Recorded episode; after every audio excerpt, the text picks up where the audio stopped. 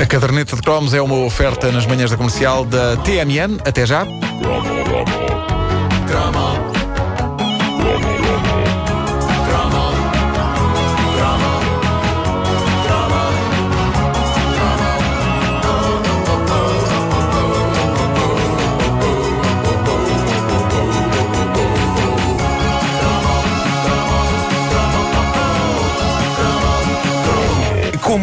Já por várias vezes e em vários cromos desta caderneta eu tive a ocasião de dizer os jovens dos anos 80 eh, não tinham a mesma facilidade dos jovens dos anos 2000 eh, no que toca a deitar as mãos a produções marotas para adultos. Hum?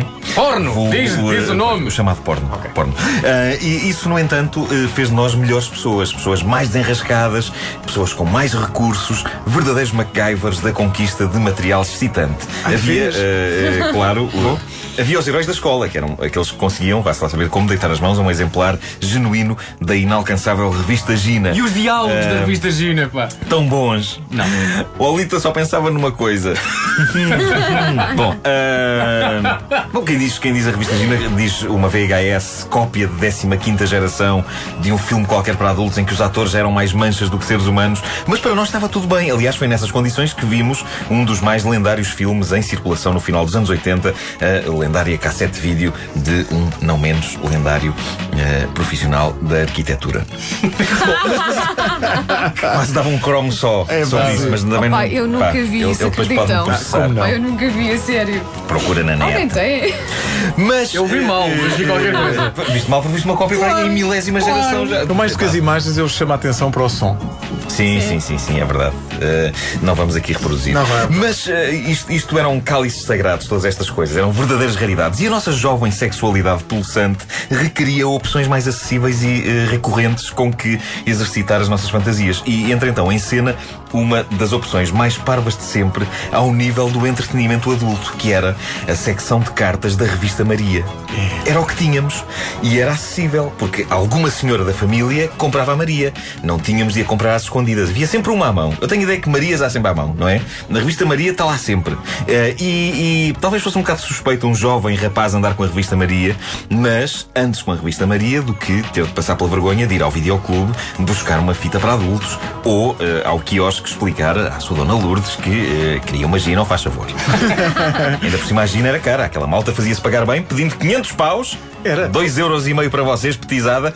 500 paus por uma edição da revista Gina. Imagina que custava 500 pau. 500 paus, uma revistinha. tu sabes o preço Foste enganado. A Dona Lourdes enganou-te esses anos todos. Não está impresso na parte de trás da revista? Dona Lourdes desenganou-te com o preço, com Com o preço preço que a Gina tinha. Bom, ah, por isso, havia alturas em que grandes aglomerações de rapazes no recreio queriam dizer uma e apenas uma coisa: alguém deitar as mãos à revista Maria da Mãe.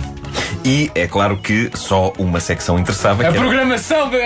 Não, nem, nem era os resumos das novelas. Ah, não, era o Diário de Maria. Cartas de leitoras e leitores com grandes dúvidas existenciais sobre sexo, respondidas por peritos. Ah, eu conhecia uma das leitoras queixosas, chamava-se Zé Pedro e era meu colega. Ele jurava a pé juntos que tinha mandado uma carta para a revista Maria, onde assinava Sónia e onde perguntava se podia engravidar um caniche. Isto, não me espanta, não a pergunta sobre a possível concepção entre humanos e cães, mas a ideia de que muitas cartas do Diário de Maria eh, tenham sido escritas por adolescentes tarados em busca de emoções fortes. Eh, há, espalhados pela net, vários recortes notáveis de edições da revista Maria, edições vintage, extraídas, extraídos da secção do consultório sexual. Uma delas eh, tem um cabeçalho onde se pode ler desde há cinco anos que faz amor todos os dias e depois o título, que é uma citação da carta, Sou um super-homem. Uh, a carta vem assinada por Alfredo de Zurique e diz ele: Tenho relações sexuais há 5 anos e sem um único dia de descanso. O que me aconselha para eu deixar de ter tanta potência. Assim, penso que sou um super-homem. Pois, E, e qual é Zurique nunca viu ninguém assim. Mães de Zurique, fechem as vossas filhas em casa, porque há um português à solta e ele não consegue parar. As respostas dos doutores de serviço são sempre muito ponderadas e são sempre sem histerias. Veja-se este caso. A resposta a esta carta começa com: É interessante a sua carta, não só pelo tema que aborda, mas também pelos termos que utiliza. e a resposta ainda é longa e detalhada, dizendo ao rapaz que ele tem que parar de olhar para as relações sexuais como uma obrigação, mas eh, passar a olhar para elas como uma fonte de alegria e de prazer. É claro que o rapaz nunca leu isto, não teve tempo. Não teve tempo. Não teve tempo, é muito difícil. Uh, há também a carta clássica de uma Ana de Ponte da Barca. Diz ela: Sou uma jovem de 15 anos, tenho período há dois meses, fiz sexo com uma almofada, fui para a cama e meti a almofada sobre as pernas e comecei a apertá-la, a fazer que era um homem e sabia muito bem. O período faltou-me no dia seguinte. Posso estar grávida?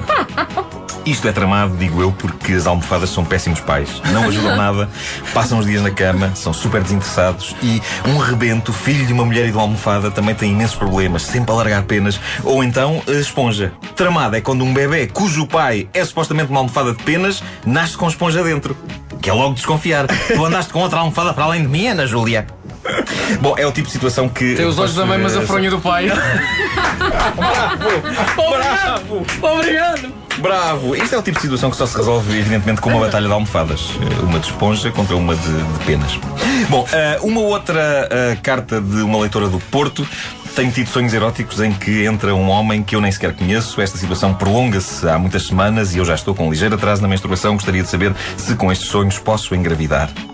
A esta eu posso responder, minha cara amiga, é possível que Samantha Fox tenha um filho meu com 20 e poucos anos, uma vez que há 20 e poucos anos eu sonhei várias vezes que acontecia magia entre mim e ela e sem proteção. Mas não estou interessado agora em que ela venha para cá. Ah, o filho é teu, o filho é teu.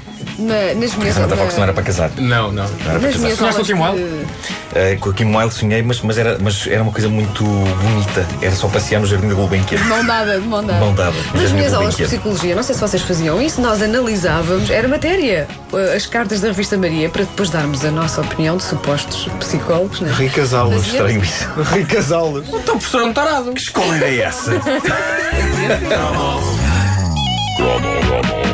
A caderneta de cromos é uma oferta TMN. Até já, na próxima segunda-feira, iniciamos uma nova temporada da caderneta de cromos com novos cromos do Nuno Marco. Aliás, segunda-feira a equipa volta a estar reunida comigo, com o Vasco, mas também com o Nuno e a Wanda que voltam das férias.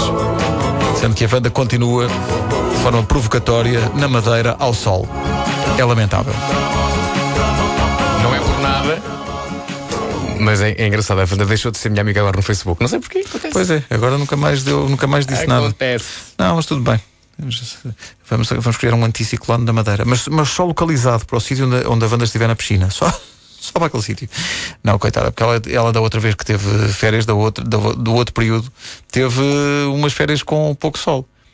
Eu sei perfeitamente o que é isso. Foram anos seguidos. Já este ano não. Apanhei a melhor semana de todas. Já, já tinha dito que apanhei Já, já estiveste no Monte da Quinta, sabendo. Pá, maravilhoso. Vou-te dizer uma coisa: foi a melhor semana de todos os tempos, de sempre, no Algarve inteiro e mesmo noutras regiões.